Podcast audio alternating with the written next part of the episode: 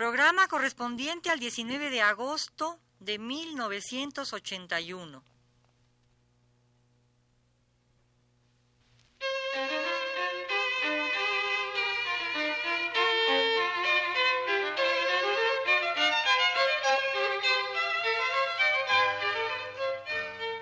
Divergencias.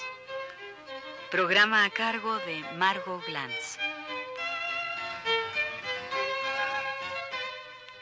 Carlos Monsiváis propone y la crónica dispone.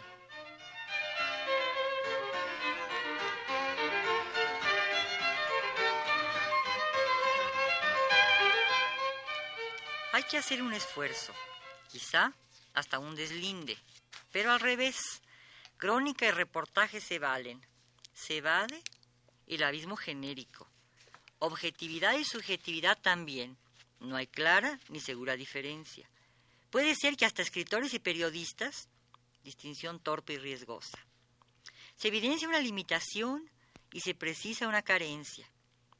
Una antología irreprochable de la crónica, dice Monsiváis, necesitaría de la resurrección hemerográfica de un sinnúmero de textos espléndidos nunca recogidos en libros.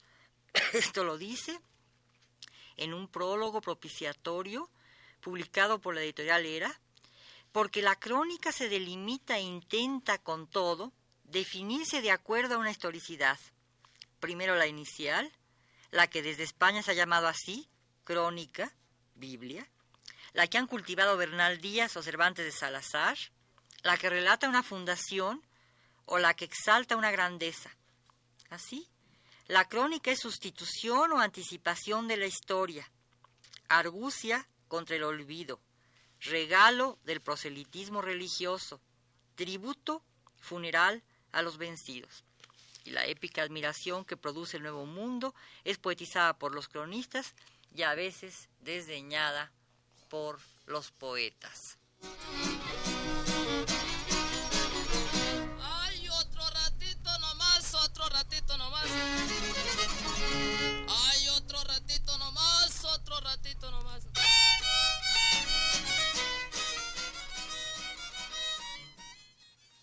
La crónica, virreinal se enfrenta a la crónica de la conquista y se determina por un rasgo, para Monsiváis, esencial, su condición de arte celebratorio que transmuta en hazañas los hechos enormes y vuelve de inmediato legendarias las hazañas recientes. La crónica virreinal hereda algunas de sus características a la crónica independiente. Ese carácter, ese matiz celebratorio y una concepción de la historia así con mayúscula, así grandilocuente, como, dice Monsiváis, un programa de estímulos, como un ejercicio burocrático que culminará al final del siglo con Fernández de Lizardi, quien ya insiste en la función orientadora de la prensa y exige la libertad de expresión necesaria para civilizarse. El periódico se convierte en el instrumento esencial que un país analfabeta y apolítico requiere. Y el despertador americano que Hidalgo funda alcanza el insólito tiraje de dos mil ejemplares. No nos asustemos. Ahora que la ciudad tiene cerca de 12 millones de habitantes y dos millones de coches, algunos libros maravillosos agotan mil ejemplares en diez años. La independencia abre un espacio periodístico y condiciona su función de tribuna, escuela, ateneo, partido político, espacio de las bellas letras, foro agitativo, chantaje, novela por entregas. Hasta aquí Monsiváis. Y es, a pesar de la transitoriedad de algunas publicaciones, del analfabetismo del pueblo, un movilizador de la cultura oral que transmite editoriales o poemas con rapidez telegráfica. Una prensa libre, muy diferente al del siglo XX, es la prensa del XIX, o mejor, la prensa anterior al porfiriato. Oigamos, las guerras de reforma y de intervención acrecientan la influencia del periodismo o como práctica de afirmación radical. En el porfiriato, el periodismo deviene oficio desprovisto aceleradamente de resonancias cívicas y críticas.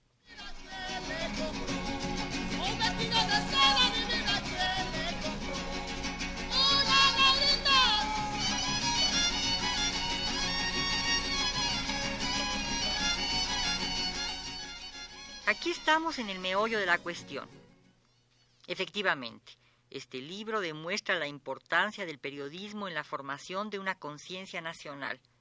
Es más, este libro empieza a dirimir la inútil controversia que opone a periodistas y escritores.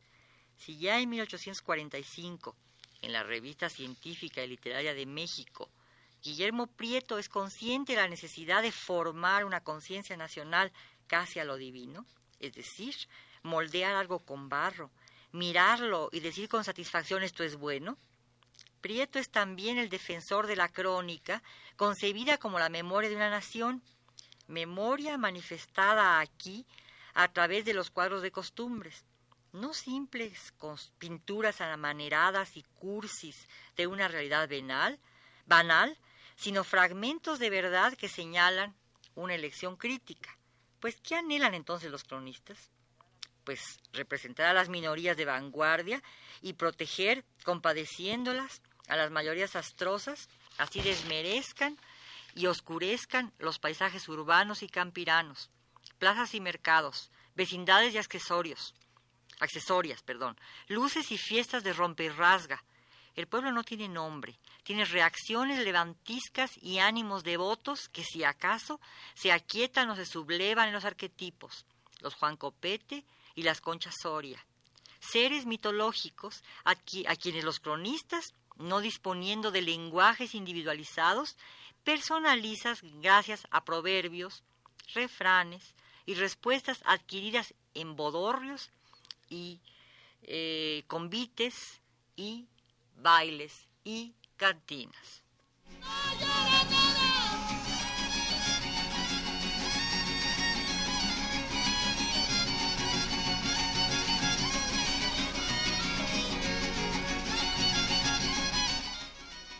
La crónica mexicana es siempre índice de nacionalidad, o por lo menos un intento de asirse a una idiosincrasia que se va dibujando a medida que se trazan las líneas que unen un cuadro de costumbres con otro, como en esos juegos pespunteados y numerados que descubren figuras perfectamente coherentes si se manejan con nitidez y perfección.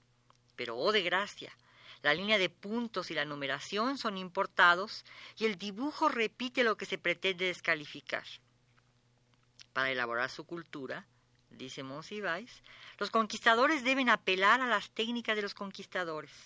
Mejor dicho, los conquistados deben apelar a las técnicas de los conquistadores.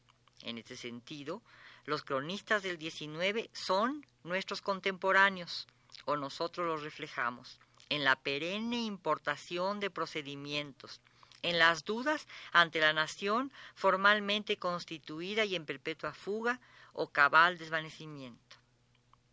Y, con todo, yo discrepo y pienso que no siempre los procedimientos son cronizados, que quizá haya que revisar tanto las crónicas como la identidad.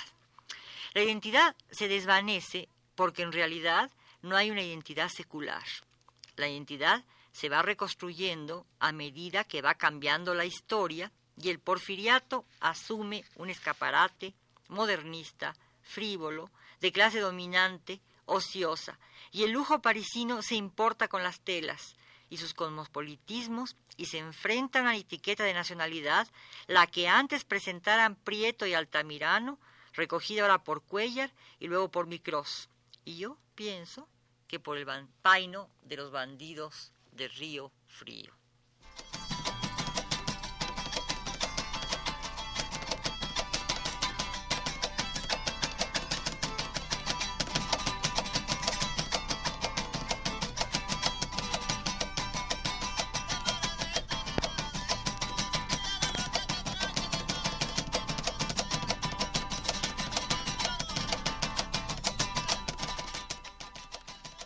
De una mercadotecnia periodística, de un público que recoge el cronista para medio vivir. Se pasa al amarillismo van la letra y el escándalo es la piedra de toque del periodismo nacional, sobre todo desde el porfiriato, aunque ya emerge desde los patrióticos e inflamados días de la independencia y se denuncia en Fernández de Lizardi. Estamos ante el tan traído y llevado cuarto poder, denigrado por Rabasa, que echa a circular los estereotipos contra el periodismo, profesión antes exaltada y ahora venal y corrompida, versión parcial que no toma en cuenta la existencia de una prensa de oposición perseguida y censurada durante el porfiriato. La revolución se condensa también en su acontecer en las crónicas periodísticas y Rabasa le achaca a una tolerancia capaz de provocar en el pueblo un deseo de violencia contra el régimen. Para Monsiváis existen dos crónicas fundamentales de la revolución, la de John Reed, México, México insurgente, y el mayor libro de crónicas que se haya producido en nuestro país, El águila y la serpiente, que para mí es en realidad de, de verdad una novela. Y de la revolución hecha gobierno, ¿qué nos dice Monsiváis? Yo debería contestar aquí con el subtítulo de uno de los capítulos del prólogo. Ya leyó usted el artículo de don Luis Cabrera y remitir al lector de esta breve nota al texto que me ocupa, texto que funciona por su capacidad de selección de textualidades que se inician con Manuel Paino y no con Bernal Díaz, pero que pretende desde el prólogo una definición de la historia de nuestro país a través de la crónica y un conciso pero fundamental estudio sobre el significado y los alcances del periodismo en México.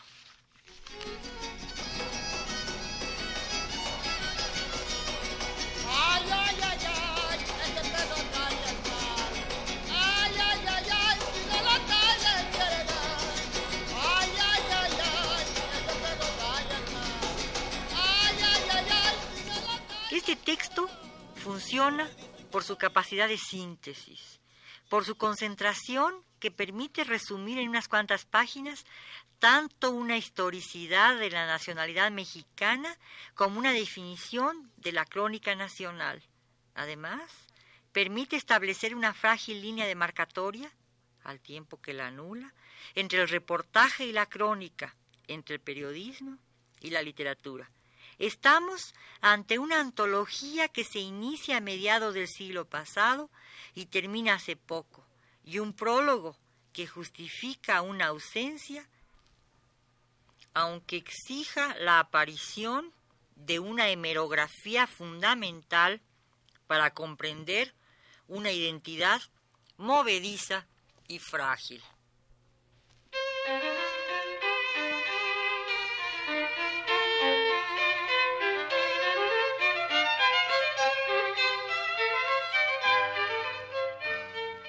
Divergencias. Programa a cargo de Margot Glantz.